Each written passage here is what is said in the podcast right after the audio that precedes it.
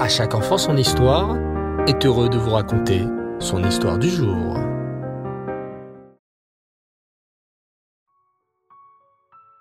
Bonsoir les enfants, et j'espère que vous allez bien.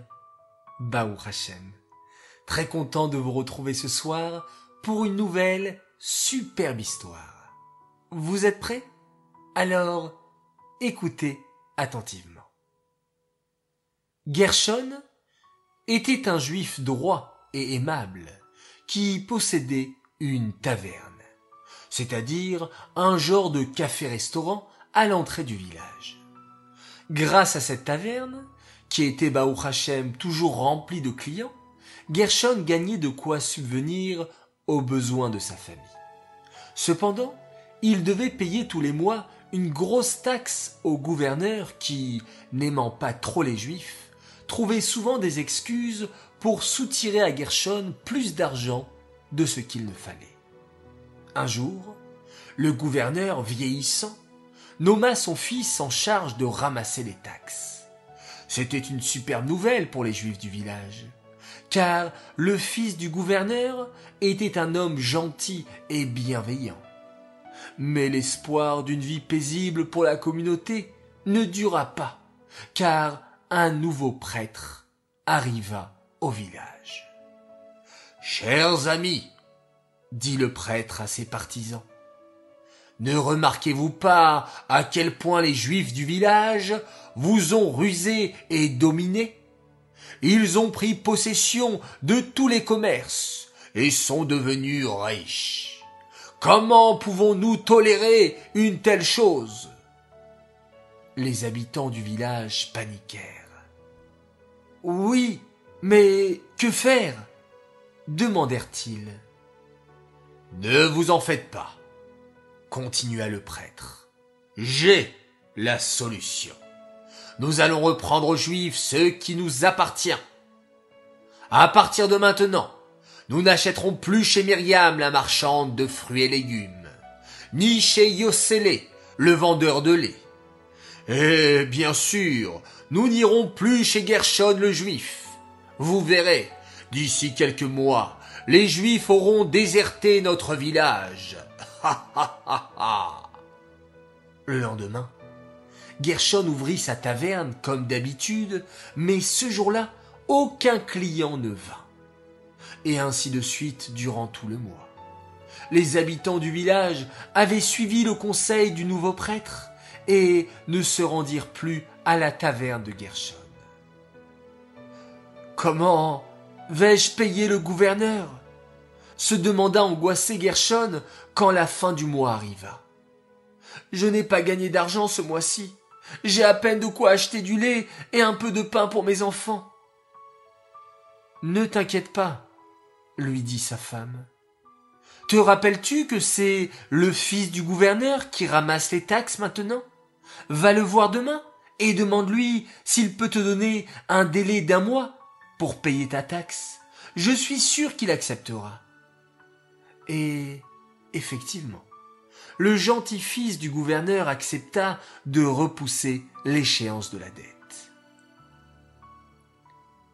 Mais quand son père, le gouverneur, l'apprit, il explosa de colère. Penses-tu que je t'ai donné ce travail pour que tu acceptes toutes les excuses de chacun pour ne plus payer? S'énerva-t-il contre son fils? Puis il appela Gershon et lui dit Écoute-moi bien, tu as trois jours pour payer la taxe que tu nous dois. Sinon, ta famille connaîtra un triste sort. Mais, malheureusement, trois jours plus tard, Gershon n'avait toujours pas l'argent nécessaire. Alors, le méchant gouverneur, qui était aussi ami avec le nouveau prêtre, décida de se venger et prit le fils de Gershon, qui s'appelait David, alors âgé à peine de sept ans. Ton fils David restera chez mon ami le prêtre, qui s'en occupera très bien, jusqu'à que tu arrives à me rembourser ta dette. Les parents de David étaient effondrés. Ils pensèrent à leur petit garçon si pur, dans la maison d'un si grand rachat, et prièrent Hachem qu'il le protège et les sauve. Dans la maison du prêtre, David était par terre, dans une pièce toute sombre. Il ne comprenait pas pourquoi il était là et qu'est-ce qu'on attendait de lui. Soudain, quelqu'un entra dans la pièce. C'était le prêtre. Oh, mon petit garçon, lui dit le prêtre, pourquoi pleures-tu? Ne t'inquiète pas, tes parents ont de petits soucis avec le gouverneur, mais dès que tout cela s'arrangera, ils viendront te chercher. Entre-temps, je m'occuperai très bien de toi. Regarde, je t'ai amené un bon repas pour que tu prennes des forces. Je t'ai même ramené un livre d'histoire. Merci, monsieur le prêtre, lui répondit David, surpris que le prêtre soit si gentil avec lui. Il y a juste un problème. Je suis un enfant juif. Je mange seulement de la nourriture cachère. Peut-être que vous pourriez me ramener un plat de chez mes parents ou d'une autre famille juive du village. En fait, David n'avait pas compris que le prêtre était gentil avec lui parce qu'il voulait l'influencer à manger pas cachère et à lire des histoires fausses contre la Torah.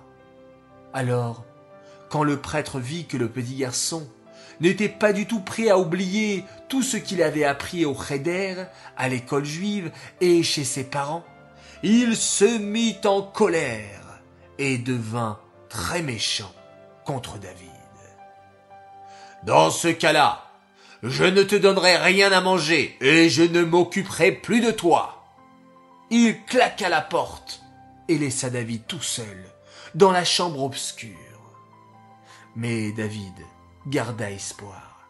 Il savait qu'il avait fait le bon choix, et il était sûr que bientôt quelqu'un viendrait le sauver. Pendant ce temps-là, Gershon alla de porte en porte pour essayer de trouver la somme à payer au gouverneur. Quand enfin il eut la somme complète, sa joie fut de courte durée, car le gouverneur ne tint pas sa promesse et ne libéra pas son fils David. Ah, ton fils, je m'en fiche bien de savoir où il est. Ce n'est plus mon problème. Tâche de me payer la taxe à la date prévue pour les prochains mois et sors de mon bureau, lui dit le gouverneur. Gershon et sa femme ne savaient plus que faire pour retrouver leur fils chéri David. Ils pleurèrent et prièrent Hachem de les aider. Juste à côté de la maison de Gershon vivait une gentille femme russe. Depuis le début, elle ne croyait pas aux paroles du prêtre, car elle connaissait Gershon et sa femme depuis longtemps, et elle savait que c'étaient des gens droits et honnêtes. Lorsqu'elle entendit ce qui leur arrivait, elle décida d'agir elle parla à tous les habitants du méchant prêtre, qui gardait chez lui un petit garçon qui n'avait rien fait, sans aucune raison, et de la peine de ses parents.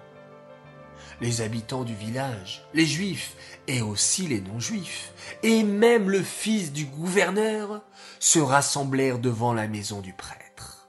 Ils avaient préparé des pancartes sur lesquelles on pouvait lire David le héros ou Libérez David. Ils se mirent à crier contre le prêtre et à lui dire qu'il fallait libérer David tout de suite. En voyant cette manifestation, le prêtre comprit qu'il avait perdu. Les habitants du village n'étaient plus de son côté et ne lui faisaient plus confiance. Non seulement David n'avait pas mangé une seule fois la nourriture qu'il lui avait apportée, mais en plus, tout le village était maintenant contre le prêtre. Alors, celui-ci libéra David et disparut du village, plein de honte et de colère. Cette histoire, les enfants, nous montre l'importance de notre comportement et surtout de votre comportement. À sept ans, David le petit héros a tenu tête au méchant prêtre, et grâce à lui, tout le village fut débarrassé de ce prêtre. Quelle force il a eu, quel courage. Prenons exemple sur lui, pour ne jamais se laisser influencer, même pas une seule fois, à faire quelque chose que l'on sait qui est interdit, parce que cela peut faire toute la différence. Par le mérite des enfants, qui s'efforcent de bien se comporter, Hachem peut nous envoyer de merveilleuses choses comme il a fait avec l'histoire de David. Alors les enfants, j'ai envie de vous dire, à vous de jouer, la balle est dans votre camp. Faites tout votre possible pour toujours bien vous comporter et adopter une vie toujours basée sur notre Torah et nos si belles mitzvot. Cette histoire est dédiée l'Elo Nishmat, Esther.